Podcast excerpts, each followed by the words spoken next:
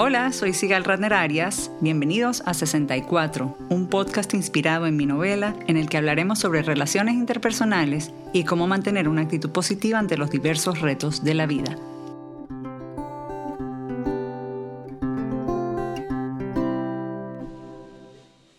Desde el boom de Internet, el acceso a la pornografía es prácticamente universal y con la pandemia del coronavirus se ha disparado alrededor del mundo, incluyendo entre niños y adolescentes que pasan más tiempo en la red, en muchos casos sin supervisión ni restricciones. Según estadísticas de la organización Internet Safety 101, que se identifica como líder en cuanto a seguridad en línea para niños y familias en Estados Unidos, los sitios pornográficos atraen más visitantes al mes que Amazon, Netflix y Twitter juntos. Y durante la cuarentena, medios que incluyen a The Guardian, The Economist y Forbes han reportado sobre el aumento del tráfico en el sitio Pornhub. La organización Truth About Porn advierte sobre los daños que la pornografía puede ocasionar a nivel individual, de relaciones y de sociedad, incluyendo desde adicción, problemas de pareja y tráfico humano y sexual. Hoy vamos a conversar con Benny Schoenfeld, un querido compañero de la infancia en Venezuela, que es un adicto en recuperación y que hoy dedica parte de su tiempo a educar a otros acerca de los efectos dañinos del consumo de pornografía y a promover una vida sin porno como uno de los principales vehículos a la sanación sexual. Bienvenido, Benny, muchísimas gracias por acompañarnos.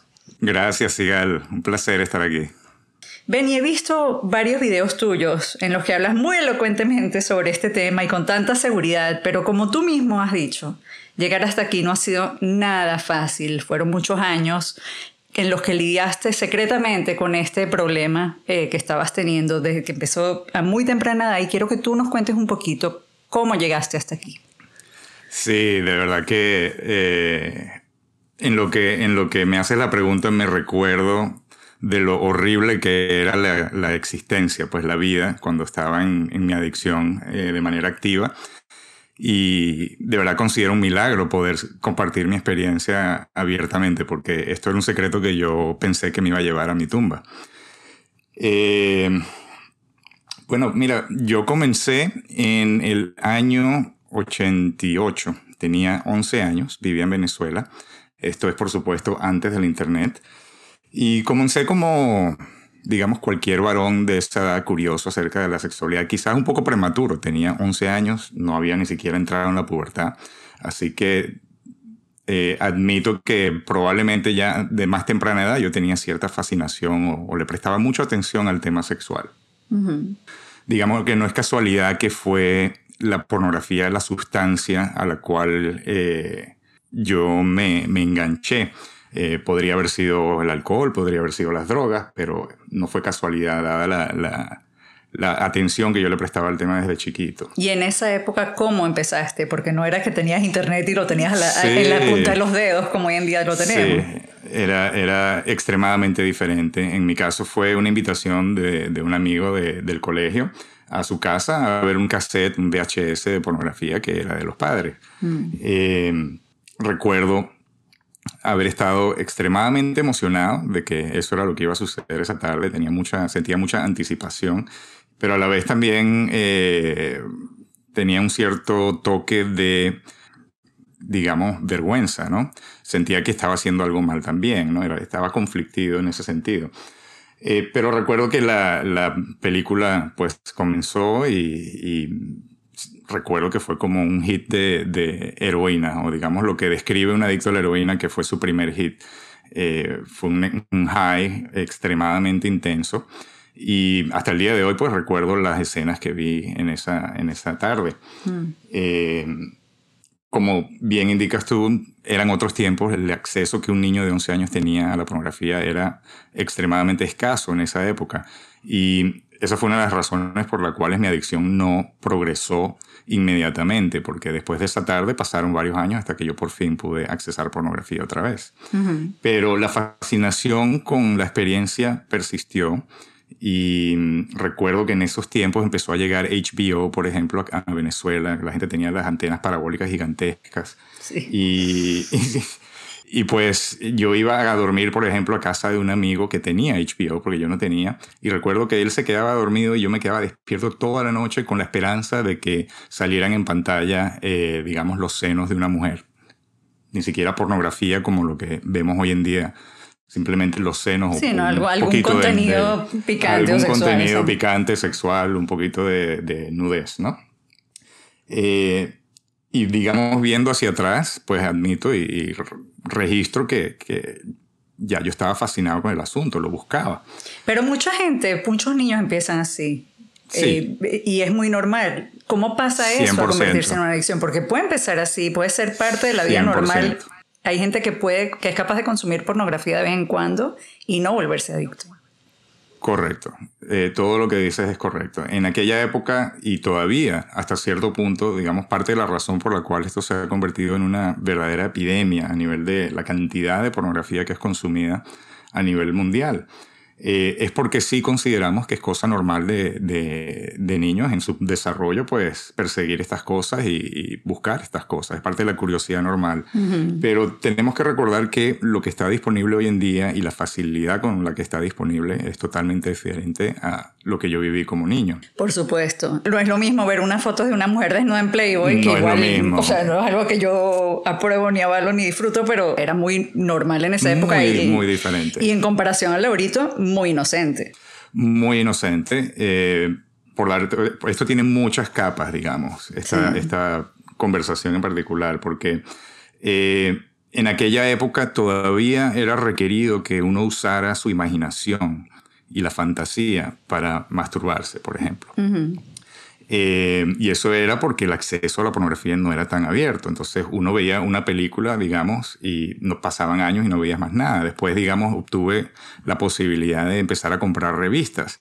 Las revistas eran mucho más suaves de lo que vemos hoy en día y no nos permiten, por ejemplo, tener 20 tabs en el, en el buscador, en el browser mm. abiertos con 20 escenas diferentes, haciendo clic de un tab a otro hasta que por fin hay una escena que nos eh, captura, digamos, la imaginación. Eh, es muy, digamos, es muy fácil hoy en día eh, ni siquiera tener que usar la imaginación. Entonces ya por ahí hay un efecto claro y concreto de lo que es el consumo eh, excesivo de pornografía hoy en día. Ahí empiezan nuestros hijos. Ahí empiezan los niños de 13, 14 años, 9, 10 años incluso, hay, hay estadísticas. empiezan con acceso a todas las cientos de categorías de A a Z y ninguna de ellas son tan suaves o leves como lo que veíamos eh, cuando yo tenía 14, 15, 16 años. Eh, entonces ahí está ya uno de los grandes peligros, que lo que me tomó a mí progresar, digamos, 25 años, ¿no? Revistas, después tenía muchas revistas, después eh, hacia los años, hacia que cumplía 20 años, eh, empecé a tener acceso, digamos, a DVD, a, los discos de, de, las películas y alquilarlos, etcétera. Eh, y finalmente, digamos, hasta que cumplo unos 30 años, que finalmente la Internet explota con pornografía accesible gratis, sin ningún tipo de pago. Hoy en día esa progresión básicamente no existe para un niño. Ellos empiezan donde yo terminé. ¿Cuándo te diste cuenta tú que estabas adicto? Eso es una excelente pregunta porque cuando uno está en esa burbuja de, de una búsqueda constantemente de contenido sexual, uno no se da cuenta necesariamente, uno ni siquiera tiene la conciencia de pensar de que uno es adicto. Es una progresión bastante, en mi caso fue bastante lenta, como dije, hoy en día es mucho más rápida, pero uno simplemente piensa que está persiguiendo placer y lo está obteniendo y, oye, qué chévere, qué cool. Pero mm, empecé a sospechar que tenía un problema y creo que así es como mucha gente empieza a sospechar que tiene un problema cuando vi que estaba afectando mi relación de pareja con mi ex esposa. Vi que eh, estaba interrumpiendo mi día en el trabajo, eh, que me estaba, estaba eh, dañando mi capacidad de concentrarme. Y quería detenerlo, quería parar, quería no ver pornografía, por ejemplo, en el trabajo. Y no podía, no podía mantenerme alejado. Me, me daban ataques de pánico, me daban ataques de ansiedad y la única manera que tenía de calmarme en ese momento era eh, consumir y masturbarme con pornografía. Era lo que conocías, pues, lo, que era seguro. Bueno, eh, como te dije ya antes, ¿no? Para mí la pornografía es verdaderamente una sustancia. Así, la, así veo hoy la pornografía. No es una, un hobby inofensivo. Eh, para mí es una sustancia que de hecho, la ciencia apoya el modelo de adicción con respecto a otras sustancias. Eh, activa exactamente los mismos centros de placer, produce exactamente las mismas reacciones químicas y eh, tiene muchos de los mismos efectos a largo plazo. Entonces, eh, pues como cualquier sustancia, uno puede empezar a depender de ella para regular las dinámicas internas que uno no comprende uno no quiere enfrentar. Entonces, si hay, digamos, sentimientos de baja autoestima y el dolor que viene con eso, si hay ansiedad social que, y, digamos, el, estrés que viene con eso, si hay rabia, si hay tristeza, si hay soledad, si hay eh, un sentimiento de, no, no, verse comprendido o escuchado, todas esas cosas que, que todos vivimos cuando estamos creciendo. Eh, cuando no hay una manera sana de lidiar con esas cosas o enfrentar esas cosas, pues entonces la sustancia que uno tenga a la mano empieza a ayudarnos a, atravesar esas emociones y esas circunstancias sin, sin sufrir realmente el dolor que, que nos causa. Entonces vamos por ahí, digamos, anestesiándonos y le sumas a eso tiempo y tienes una persona dependiente de una sustancia. Y eso fue exactamente lo que yo viví. Eso fue lo que sucedió cuando yo tenía más o menos 15 años, que cada vez que sentía mis inseguridades sociales, mi baja autoestima, o me sentía solo, o me sentía bravo, eh, o me sentía fuera de control, eh, en vez de tener una herramienta sana para poder lidiar con todos esos sentimientos, lo que yo hacía era medicarme con la pornografía y la masturbación. Y eso me permitió atravesar momentos muy difíciles durante mi, mi época de quinceañera, pues de adolescente. Eh, una vez más, en ese momento, pues yo no estaba consciente de nada de esto. Era una cuestión muy instintiva. Me sentía mal y entonces yo agarraba aquella sustancia que tenía a la mano, que sabía que funcionaba para mí. Entonces, digamos, a nivel espiritual hoy en día, como parte de, de mi proceso de, de, recuperación de todo esto, yo puedo ver al pasado hoy en día y, digamos, agradecer que tuve esa adicción porque reconozco que sin esa sustancia, yo no sé si yo hubiese vivido mis, la década de, de los 20. Yo, yo, pensé varias veces en suicidarme en, mis años quinceañeros. Entonces, quizás mi caso en ese sentido, digamos, desde el punto de vista de cuál era el estado emocional en el que yo estaba en aquella época, quizás puede eh, darle a la gente la falsa idea de que solamente una persona así llegaría a, dictarse a, la pornografía. Y yo más bien digo que eso es, eh, sería, digamos, errado pensar de esa manera, porque hoy en día lo que está pasando es mucho más generalizado. Cuando vemos estadísticas como que mm, eh, algo así como el 99% de los varones no llegan a los 18 años sin haber visto pornografía. Sí, sí. ¿Ok? Y le sumas a eso la disponibilidad y la potencia. O sea, cuando hablamos de, de, A a Z, todos los géneros y categorías que hay disponibles en pornografía, uno más violento y más, eh, digamos, eh, eh, me es difícil encontrar, digamos, un vocabulario constructivo para etiquetarlo, ¿ok? Pero cuando sumas todas esas cosas, lo que tienes es una generación o varias generaciones completas que crecen empezando por curiosidad y luego consumiendo, porque la curiosidad básicamente en esa época no tiene como ser saciada, eh, cantidades astronómicas de pornografía y llegan a los 20 años con grandes consecuencias. Y esa es la educación sexual que están recibiendo para sus vidas, además. Ese es el patrón, el ejemplo que están viendo es otra de las grandes, de las grandes, de los grandes retos que tenemos por delante y de las grandes consecuencias que estamos viviendo generacionalmente. Eh, si nos ponemos a ver cómo se manifiesta eso en la vida diaria de un niño o una niña de 15 años, 16 años, eh, me gustaría pensar que hemos evolucionado lo suficiente para reconocer que la meta como padres no es necesariamente que nuestros hijos se abstengan por completo de la sexualidad cuando son adolescentes. A mí me gustaría pensar, porque es mi perspectiva, que la meta podría ser algo como que quisiéramos que nuestros hijos tengan toda la información necesaria como para tomar decisiones responsables en cuanto a su sexualidad y para descubrir su sexualidad de una manera orgánica, sin las presiones externas de la pornografía. De manera que la primera experiencia sexual de, digamos, mi hijo o mi hija sea una experiencia bonita, amorosa, respetuosa y divertida, en vez de una experiencia donde, digamos, viene un varón de 15 años que lleva ya 4 o 5 años viendo pornografía y una niña quizás que ha sido educada hasta cierto punto, o por lo menos ha recibido el mensaje que quizás no deba haber pornografía, ¿verdad? Y todos los otros mensajes que podemos estar dándole a nivel de sexualidad a nuestros hijos.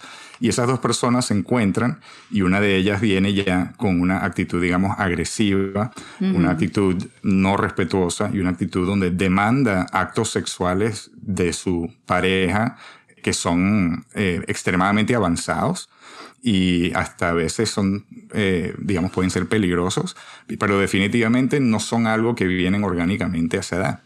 Claro, bueno, y de ahí vienen muchos de los problemas de violencia sexual, se ha dicho, de, la pornografía. Eh, definitivamente hay, hay que considerar eso también, porque la pornografía de hoy en día es en general extremadamente violenta y extremadamente violenta hacia las mujeres. Hacia las mujeres, sí. Específicamente, específicamente. Benny, volviendo a tu propia experiencia, ¿cuándo fue que tú decidiste, tengo que buscar ayuda? ¿Y cómo fue el proceso eh, para tu recuperación? Me acuerdo que oí en una de tus charlas que estabas aterrado esa primera vez que fuiste a buscar ayuda. Pero cuéntame primero qué te llevó a buscar esa ayuda. Ese, ese, camino, ese camino a llegar a, a mi fondo, lo que yo llamo tocar fondo, ¿verdad? Eh, viendo hacia atrás es un camino eh, bien confuso, porque no es algo que sucedió tampoco de un día para otro. Mi fondo no fue algo que quizás yo desperté un día y dije, ah, necesito ayuda. fueron años de seguir cayendo en este espiral autodestructivo que finalmente resultaron en eso. Entonces te describo más o menos lo que sucedió. Eh, lo primero que viene, digamos que la primera experiencia que recuerdo donde algo me llamó la atención hacia mi propio comportamiento, donde dije, oye, quizás yo tengo un problema, fue cuando el escándalo de Tiger Woods. No sé si te acuerdas que eh, lo descubren a él eh, siendo infiel a su esposa, teniendo Con varios... Una cadena de mujeres. Correcto. Y él era una persona que yo admiraba bastante. Yo jugaba golf y él para mí era, digamos, un dios del deporte trataba de practicar todo lo que él hacía. Entonces cuando sucede eso, yo le presto atención. Y lo que reconozco en su comportamiento, que es muy diferente al mío, pero lo que reconozco es eh, un sentimiento de, de, ya va, esto no hace ningún sentido, esto no es una persona siendo racional y comportándose de una manera racional. Este hombre está, tiene todo y más, está casado con una mujer bella, espectacular, eh, tiene todo el dinero del mundo, toda su vida pareciera estar en orden, ¿no? Desde afuera. Y aquí está eh, siendo infiel con, como dices una cadena de mujeres. Y uno dice, ¿cómo se explica uno esto? Y yo veo ese comportamiento y, y digamos, apunto el dedo a mí mismo y digo, oye, pero ¿cómo explico yo el hecho de que ya para estos momentos estoy viendo pornografía múltiples veces al día? Ya no es una vez al día, ya son dos, quizás tres veces al día y lo estoy haciendo, digamos, en el trabajo. Eh, porque puedo hacerlo sin meterme en problemas, porque trabajaba... Eso te iba a preguntar, ¿alguna vez no te metiste en nunca te metiste en problemas? Gracias a Dios no. En ese momento trabajaba para, para mí mismo y pues tenía esa... Mm. Desafortunadamente quizás tenía esa libertad. Eh, pero me costaba mucho, obviamente, me costaba mucha productividad, mucho dinero, mucho, mucho, un costo emocional muy alto. Entonces yo, yo veo eso y a la vez veo la reacción, digamos, pública generalizada, donde ridiculizan a Tiger Woods, lo convierten en un pervertido, lo convierten en un degenerado, lo llaman de arriba para abajo cualquier tipo de palabra y ninguna bonita.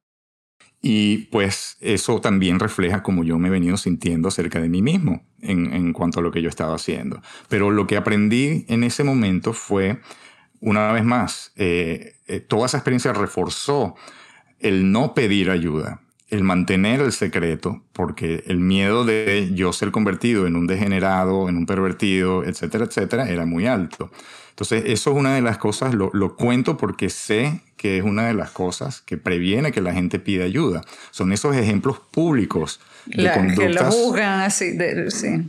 Y, el a juicio veces, público, pues. Sí, y a veces, a veces es justificado. O sea, cuando tú ves un ejemplo como, digamos, Harvey Weinstein, como Bill Cosby, hay uno detrás de otro, este Anthony Weiner, todos estos ejemplos de hombres verdaderamente, incluso poder ver hoy en día a Jeffrey Epstein. Eh, ejemplos horroríficos de conducta sexual, eh, o sea, no hay palabras para describirlo. Y pues uno no está en ese plan, uno está viendo pornografía, pero tiene que ver con sexo y sexualidad y por lo tanto uno eh, absorbe el mismo mensaje. Si ellos hacen eso y yo estoy haciendo esto, por lo tanto yo también soy un pervertido, un degenerado, un etc. Y eso previene que mucha gente pida ayuda. Eh, entonces por eso lo cuento, porque si alguien que está escuchando esto reconoce que ha tenido esos pensamientos, pues espérense un poquito más tarde en el, en el cuento, porque eh, espero que les ayude. Entonces sucede eso y al mismo tiempo yo decido quiero, quiero, quiero parar, no quiero ver más pornografía.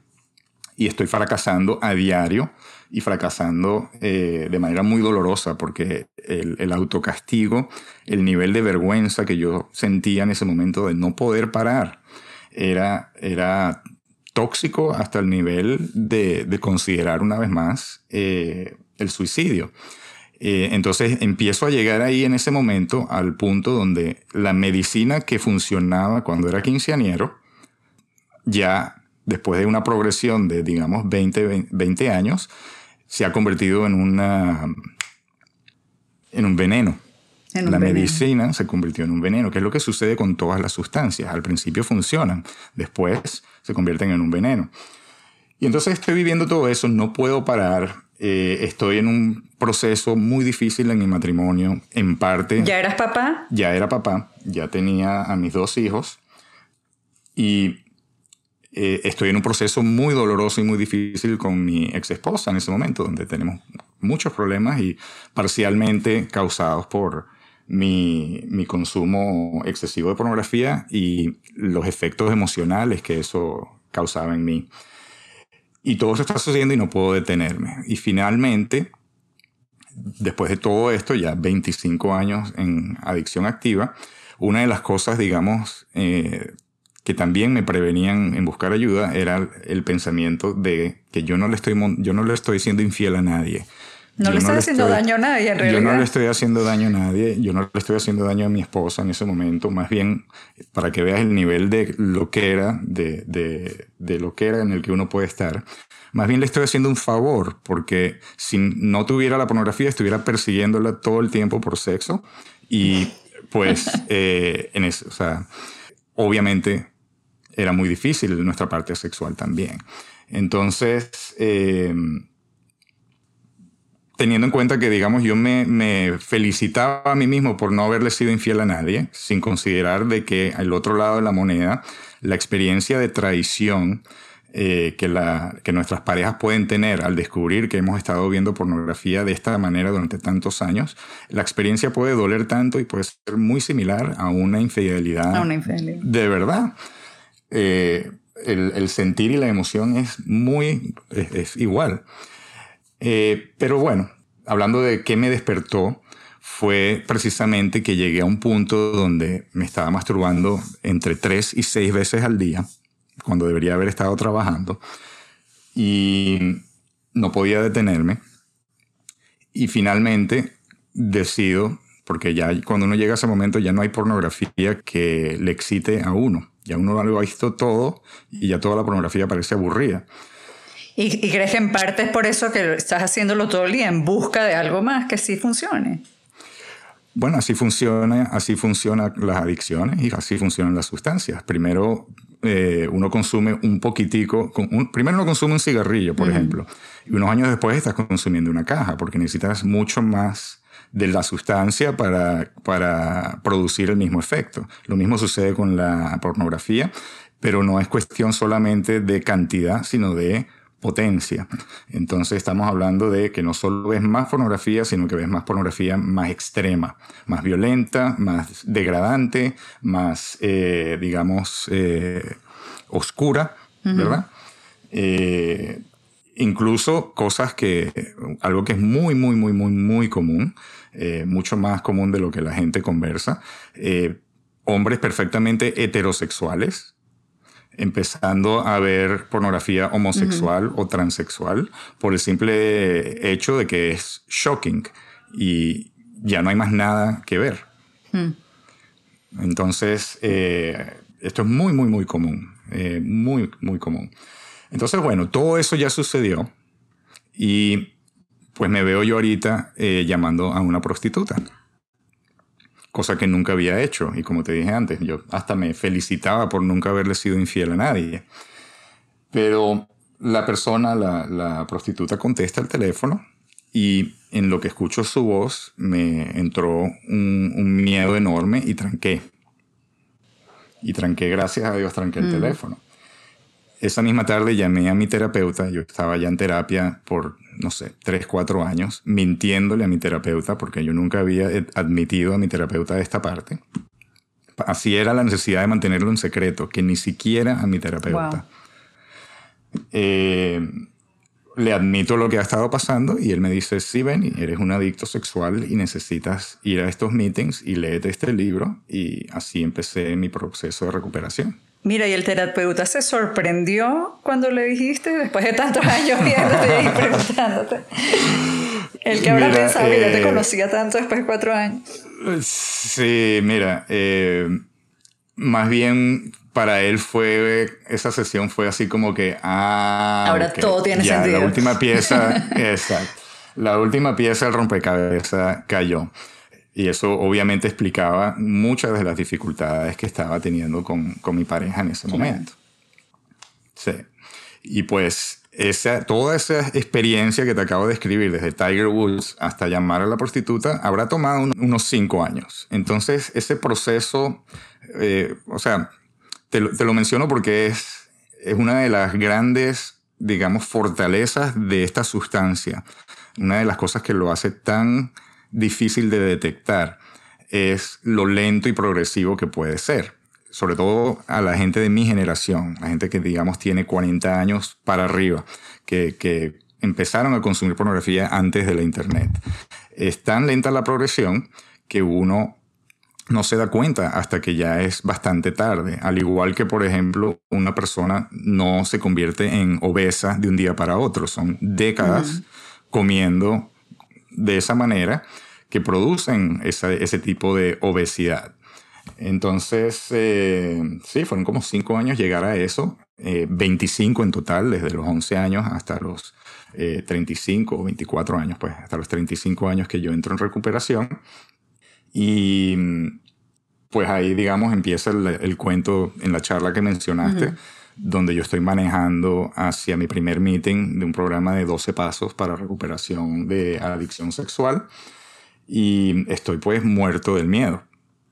Y estoy muerto del miedo precisamente por ese mismo diálogo interno que tenía ya por tanto tiempo, de que eh, la gente que iba a estar detrás de esa puerta eran los Harvey Weinsteins, los Bill Cosby y los Tiger Woods y los, y los Anthony Winners de este mundo, pues los, los, pervertidos ofensores sexuales del mundo eran los que estaban detrás de esa puerta y aquí estaba yo manejando en camino a ser parte de ese grupo. Mm. Y eh, pues no sé si te imaginarás mi felicidad al darme cuenta de que yo estaba muy, muy, muy equivocado. No estás solo, hay miles de personas pasando por eso. Eh, yo diría millones. Millones. millones yo diría millones y solamente unos cuantos miles en recuperación. Eh, la punta del iceberg está en recuperación. Y pues lo que conocí al otro lado de esa puerta fue, eh, mira, gente de todos ámbitos eh, económicos, sociales, religiones, eh, gente de todo tipo, que mm, pasó exactamente por lo que yo pasé. la pornografía, más allá de las diferencias que puedan haber tenido nuestras experiencias, nuestra progresión, ¿verdad? porque, digamos, la adicción a la pornografía es uno de los comportamientos sexuales que pueden convertirse en compulsivos y en adictivos. Hay muchos más. Entonces, cada persona puede ser un poco diferente en lo que vivió, en lo que hizo y no hizo, pero el componente de la pornografía es un componente, es un común denominador. Digamos, todos lo compartimos. Y eh, pues finalmente ver mi experiencia reflejada en las palabras de los demás y en la experiencia de los demás eh, rompió por completo la ilusión de que yo estaba solo y de que era especial, digamos, en el sentido pervertido de la palabra, especial en, la manera en que yo estaba roto, que me hacía eh, imposible recuperarme. Ilusión de que nadie podría entender lo que yo he vivido se desapareció y resulta que mucha gente eh, entiende perfectamente lo que yo viví y están capacitados para guiarme a cómo abstenerme y a cómo recuperarme y a cómo crear una vida plena y feliz sin esos comportamientos sexuales compulsivos. ¿Fue difícil al principio, como la gente que deja la heroína? ¿Cómo fue al principio? Muy difícil. Muy difícil, muy difícil. Eh, una de las barreras más grandes que un adicto sexual o un adicto a la pornografía tiene que vencer es la vergüenza. Porque nuestra, nuestra adicción y nuestra, nuestra negación, todo lo que ha sucedido internamente que ha permitido que esta adicción progrese y crezca, causa tanta vergüenza que eh, es muy difícil hablar, es muy difícil abrirse, incluso cuando uno ya encuentra un lugar como un, grupo de recuperación. Una de las primeras cosas que, una de las primeras herramientas que me recomendaron en el grupo es llama a por lo menos tres personas al día del grupo para que puedas, sabes, salir de tu cabeza, expresar lo que estás sintiendo y mantenerte en contacto, conectado y... Mm, apoyarse unos a otros, me imagino. Apoyarse unos a otros, correcto. Y yo no podía levantar el teléfono, yo no podía levantar el teléfono. Y recuerdo que llevaba a mis hijos al colegio todas las mañanas. A las 8 de la mañana dejaba a, a, mi último hijo en el colegio y de ahí iba para la oficina. Y entre dejar a mi hijo al colegio y llegar a la oficina, yo estaba en ataque de pánico, todos los días, en ataque de pánico. Ya, ya había comenzado mi proceso de recuperación, pero me daban ataques de pánico porque no sabía cómo iba a llegar a la oficina y no masturbarme con pornografía en lo que llegara. Hmm. Y gracias a Dios, un señor del grupo se identificó mucho con, digamos, lo que yo compartí brevemente en alguna de las reuniones. Y él decidió llamarme él decidió llamarme todas las mañanas a las 8.01. él me llamaba y conversábamos. Y entonces yo llegaba a la oficina y llegaba un poco más calmado. Y mm, él fue la persona que me, me dio también una herramienta muy práctica para poder dejar de masturbarme con pornografía en el baño, en el trabajo, que era lo que yo hacía y lo que millones de personas están haciendo hoy en día. Hmm. Eh, yo no podía entrar al baño sin sentirme disparado por la el craving, el antojo, el antojo de abrir el, teléfono y buscar pornografía. Y él fue el que me dijo, mira, eh, probemos una cosa que a mí me ha funcionado en, otras, en otros aspectos de mi vida, y simplemente mándame un texto cuando vaya al baño y mándame otro texto cuando salgas del baño. Y yo Están contando el tiempo. Y yo le dije, pues estás loco, ¿cómo te voy a mandar yo un texto antes de entrar al baño y después de salir del baño? Y él me dice, ¿quieres recuperarte o no quieres recuperarte? Y digo, claro que me quiero recuperar. Y me dice, bueno, pruébalo, vamos a ver hoy si podemos llegar a la casa a dormir en la noche sin que hayas visto pornografía. Y pues eso comenzó un año y medio de yo textear a este hombre cada vez que yo entraba al baño. Qué generoso el hombre también, de verdad, un ángel. Sí, sí, y así funciona el proceso de recuperación. Eh, de hecho, yo lo llamo a él mi ángel en una de mis charlas, porque yo sí considero que él me salvó la vida. Pero así funciona el proceso de recuperación. Uno, uno se recupera no solo para uno poder estar bien, sino que uno se recupera para poder darle a otros eh, ese poder también. Ese poder que perdieron a raíz de la adicción. Y cuando uno logra ayudar a otro adicto, uno se está ayudando a sí mismo como adicto en recuperación a mantenerse sobrio ese día. No hay mejor antídoto a la adicción que ayudar a otra persona a mantenerse sobria. Ben, y sé que ahorita, bueno, eh, gracias a Dios, de verdad, tienes una pareja espectacular que quiero mucho, de hecho, Alexandra, y tienen tiempo juntos, se ven muy felices, tienes una relación linda con tus hijos. Cuéntame como padre, ¿cómo ha sido la enseñanza eh, de tu experiencia para tus hijos? Eh, por mucho tiempo le tuve mucho miedo a...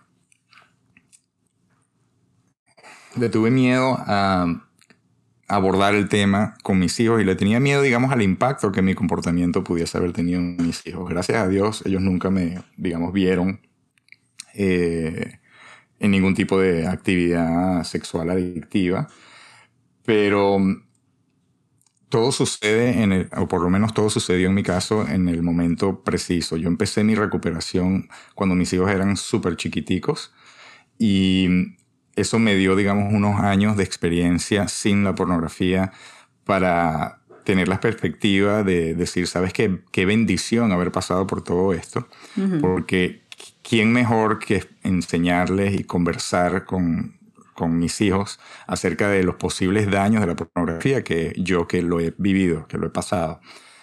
Eh, entonces eso me dio mucha confianza de, simplemente poder confiar en mi propia experiencia y confiar en, lo que había adquirido a raíz de la recuperación y abordar el tema con mucha apertura, con mucha honestidad y con mucha tranquilidad y transparencia con mis hijos desde que eran bastante jóvenes. Ya eh, a los 11 años yo había conversado con el grande y pues hoy en día los dos ya están pasados de esa edad y he tenido las conversaciones con ambos.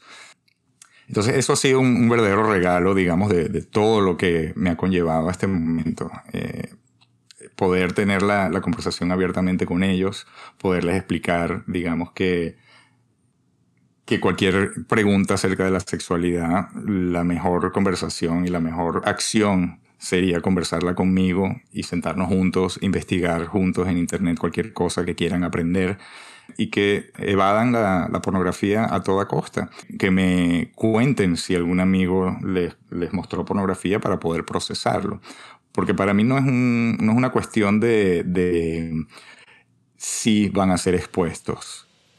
para mí es un hecho. Probablemente van, a ser expuestos, exacto, van a ser expuestos. Todos estamos expuestos. Es un hecho, van a ser expuestos y pues la meta para mí es entonces simplemente poder apoyarlos, poder darles contexto y poder darles herramientas y educación, que sepan exactamente lo que sucede a lo largo del tiempo viendo pornografía. Y pues la, gran meta para mí, digamos, como padre en todo esto, sería, para mí sería una gran victoria. Eh, yo lo consideraría una gran victoria, que simplemente descubran su sexualidad de manera orgánica, sin, ningún tipo de tabú, ningún tipo de presión externa, ni de distorsiones eh, causadas por el consumo de, pornografía. Eh, bueno, preguntaste por Alexandra y, pues eh, sí, mi, mi, relación con Alexandra es una, una de las más grandes bendiciones que tengo en la vida. Es muy difícil recuperar una relación que ha sido dañada por la adicción sexual. Es posible hacerlo y la única manera que lo he visto suceder es cuando las dos personas asumen un, camino arduo y, y, lleno de mucho esfuerzo y muy difícil de trabajo interior y de trabajo personal porque aunque la adicción es el problema de uno de los de la relación, la otra persona tiene el problema de estar junto a alguien que tiene la adicción. Entonces cada, cada quien tiene que hacer un trabajo enorme para poder romper con los esquemas viejos y, que la relación florezca, poder sanar los traumas causados por la adicción también. En mi caso, por otras razones, eso no sucedió. Más allá de mi proceso de recuperación, eh, mi matrimonio eh, terminó por otras razones también. Pero el destino y el universo me, me, llevan a Alexandra y la bendición que es poder comenzar una relación nueva con plena honestidad y plena apertura de todo lo que he vivido, de todas las cosas que he hecho, de las cuales me avergüenzo, de las cosas que no quisiera volver a hacer y recibir en retorno ese tipo de amor incondicional donde, donde ya yo no vivo en un constante sentir de, vergüenza, de, de, que nadie me podría amar por las cosas que yo he hecho, sino más bien todo lo contrario, gozo de una pareja, pareja que me conoce plenamente y, y, donde tengo la libertad de ser yo todos los días y, y recibir solamente amor a cambio. Entonces, eh, súper bendecido en ese sentido. Qué belleza, Benny, se me acaban de ver los ojos. Qué bello. Sí, ella, Alexandra es una belleza y por supuesto, una, una mujer muy madura. Los dos son bellos. Gracias, gracias, gracias. Pero digamos que hablando del tema de, de, de cómo pues cómo me impacta toda esta experiencia en términos de ser padre. Eh, ahí es donde yo veo otro de los grandes retos que tenemos como sociedad en este momento, que es que estamos conscientes hasta cierto punto, siendo nosotros los que tenemos hoy en día quinceañeros, somos quizás esa generación que crecimos sin la Internet, que empezamos a ver pornografía sin la Internet, ¿verdad? Y la data, la estadística dice que una gran, una gran porción de la población de nuestra edad, de los 40, 50 y los, y los 30, está consumiendo pornografía a niveles brutales. Hmm. Entonces estamos conscientes, digamos, que nuestros hijos están en riesgo. Estamos, estamos haciéndonos esas preguntas. Eh, estamos teniendo estas conversaciones donde eh, empezamos por la premisa de que estamos en cuarentena, nuestros hijos están encerrados y sabemos por múltiples fuentes de que el consumo de pornografía ha incrementado enormemente desde la cuarentena. Sí. Pero no necesariamente hemos hecho la conexión de que no podemos ayudar a nuestros hijos sin detenernos primero, evaluar nuestra propia relación con la pornografía y si somos partícipes en un hábito de pornografía a diario o semanal o lo que sea, por lo menos detenernos y evaluar eso, porque no podemos dar lo que no tenemos. O otra manera de decir eso es, solo podemos dar lo que tenemos. Entonces, si yo tengo eh, la perspectiva de cómo funciona la vida sin pornografía, es muy difícil que yo pueda dársela a mis hijos. Y lastimosamente estamos en una dinámica bastante común donde en el núcleo familiar, digamos, tradicional, hablemos del núcleo familiar mamá, papá, hijos, hay una dinámica muy común donde probablemente el hombre está viendo pornografía más de lo que, digamos, es sano. Y después podemos hablar de qué significa ver pornografía de manera sana. Pero digamos que muchos hombres están viendo pornografía mucho. La pareja, digamos, la esposa, tiene cierto nivel de conciencia al respecto y también cierto nivel de negación al respecto. Hay muchas mujeres casadas. Y también hay mujeres viendo pornografía, hay pornografía para mujeres también. También hay mujeres viendo pornografía. La data sí, eh, digamos, apoya de que muchos más hombres ven pornografía que las mujeres, sobre todo a nuestras edades, ¿no? Cuando las mujeres son más jóvenes están viendo más pornografía hoy en día. Pero digamos en el, en el, la en, en el demographic de mujeres y hombres casados hoy en día, definitivamente los hombres están viendo más.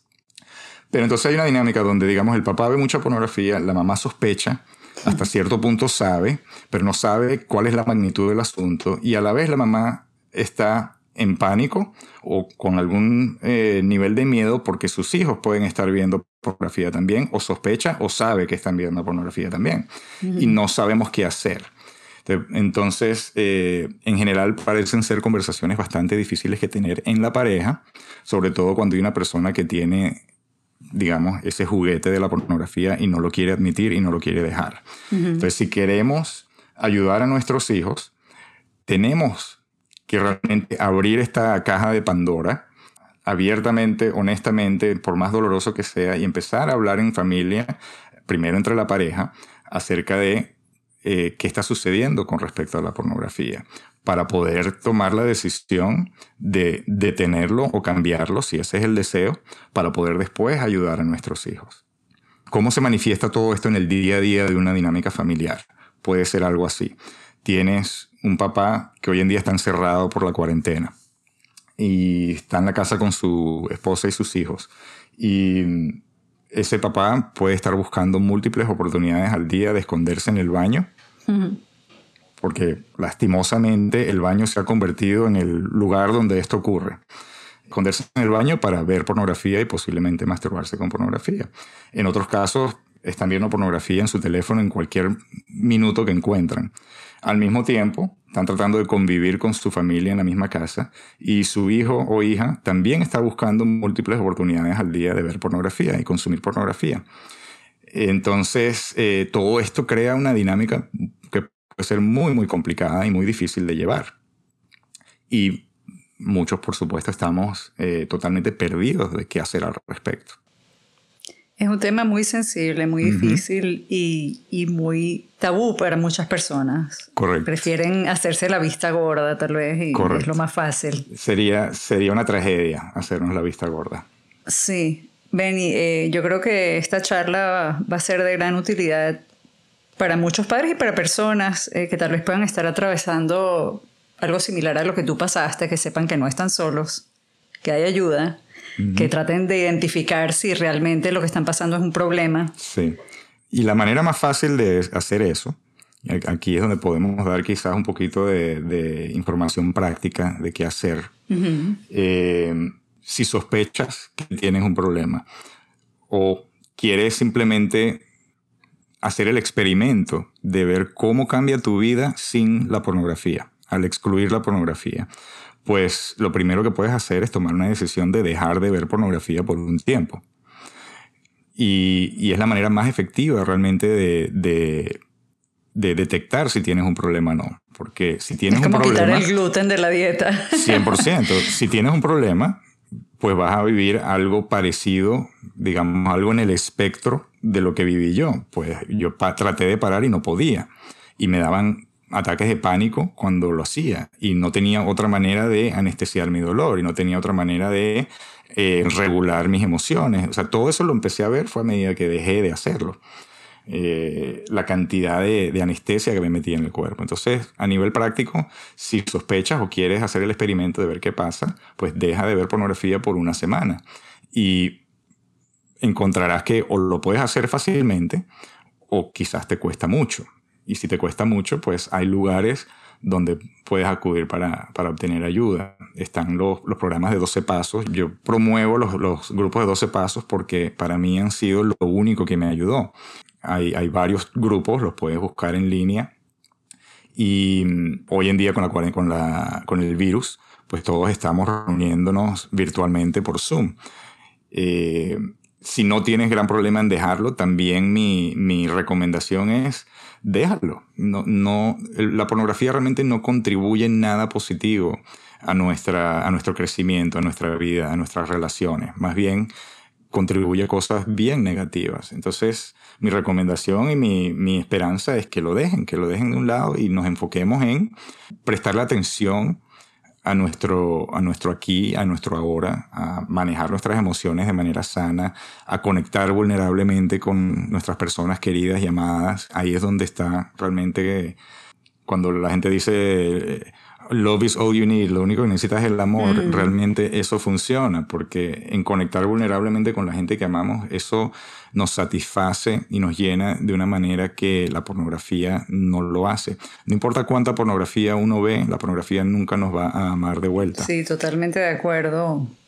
En eso y en lo de cultivar nuestras relaciones, en lo más importante. Sí, 100%. Sí. Son dos, dos, cositas que podemos hacer, digamos, a nivel práctico y educarnos para poder transmitir eh, también información útil y constructiva a nuestros hijos en cuanto a la pornografía y a la sexualidad en general.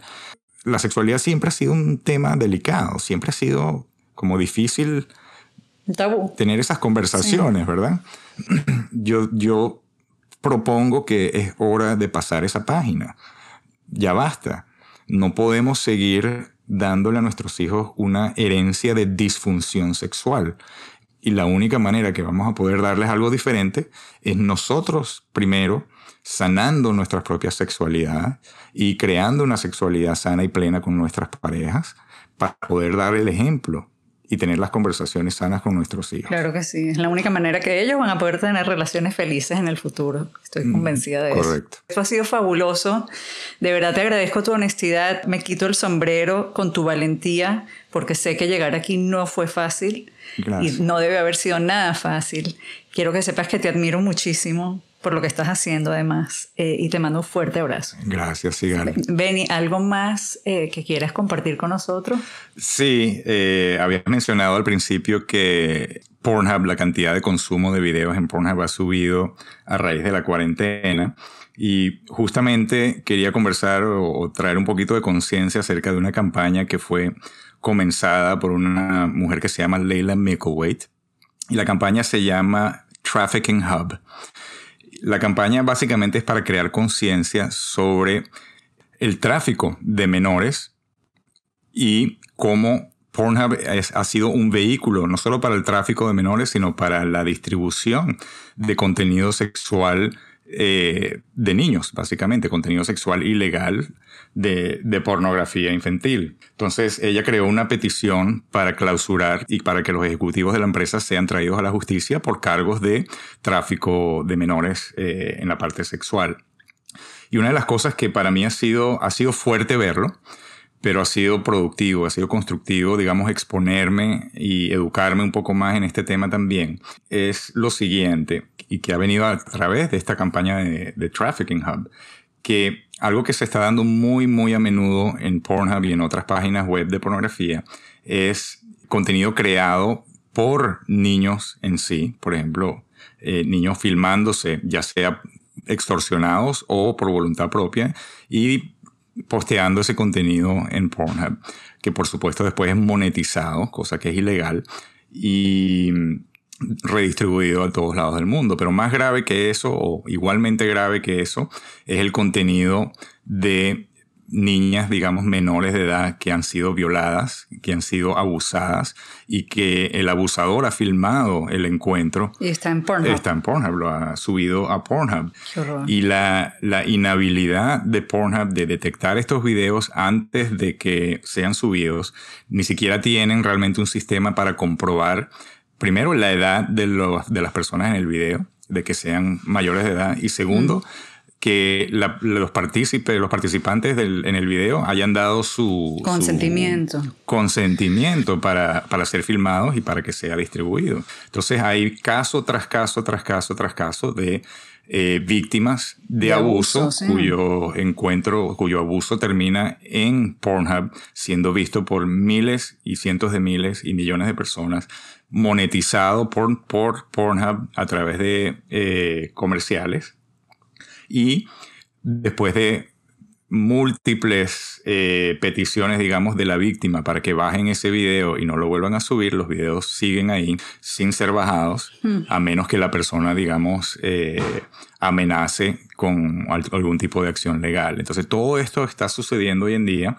y obviamente es, es, para romper el corazón de cualquiera, es sumamente triste. Es terrible. Pero quisiera, digamos, traer un poquito de conciencia a esa campaña de Trafficking Hub y que la gente vaya. ¿Cómo participamos? ¿Cómo pueden participar? Pueden ir a traffickinghub.com y firmar la petición simplemente. Creo que está llegando a los 2 millones de firmas a nivel global. Esta organización que está detrás de, de la petición se llama Exodus Cry y ellos están trayendo toda la evidencia que han logrado obtener y más la petición obviamente y la están distribuyendo a varios organismos eh, a nivel nacional en Estados Unidos y en otros lados para tratar de lograr ese objetivo de clausurar Pornhub y pues que los ejecutivos eh, sean traídos a la justicia. Eso es una manera de que pueden apoyarlo firmando la petición y también pueden donar dinero. Lo que vamos a hacer es que voy a incluir el link directo a la petición en la descripción del podcast para que todos puedan hacer clic fácilmente. Buenísimo. Muchísimas gracias por incluir esta pieza de información tan relevante, Benny. De verdad que ha sido un placer tenerte hoy con nosotros para hablar de este tema tan, tan importante y tan difícil al mismo tiempo. Algo tan tabú que debería dejar de ser tabú y que deberíamos poder abordar de frente. Así es. Bueno, gracias a, los esfuerzos de gente como tú, eh, que está dando plataforma a gente como yo. Si Dios quiere, eh, muy pronto dejará de ser tabú y podremos tener más conversaciones constructivas acerca de este tema. Ojalá que sí, Beni. Hasta una próxima. Un fuerte abrazo. Gracias, gracias. A todos los que nos escucharon, muchísimas gracias. Si tienen comentarios o sugerencias, pueden contactarme a través de mis redes sociales. Estoy como Sigal Ratner en Twitter e Instagram y como Sigal Ratner-Arias en Facebook. También pueden visitar 64unanovela.com para saber más sobre mi libro y dónde pueden adquirirlo. Asegúrense de suscribirse gratis en iTunes o su plataforma preferida. Dejar un rating o review siempre ayuda a que otros nos conozcan. Este podcast fue producido por Isaac Arias. Hasta el próximo episodio.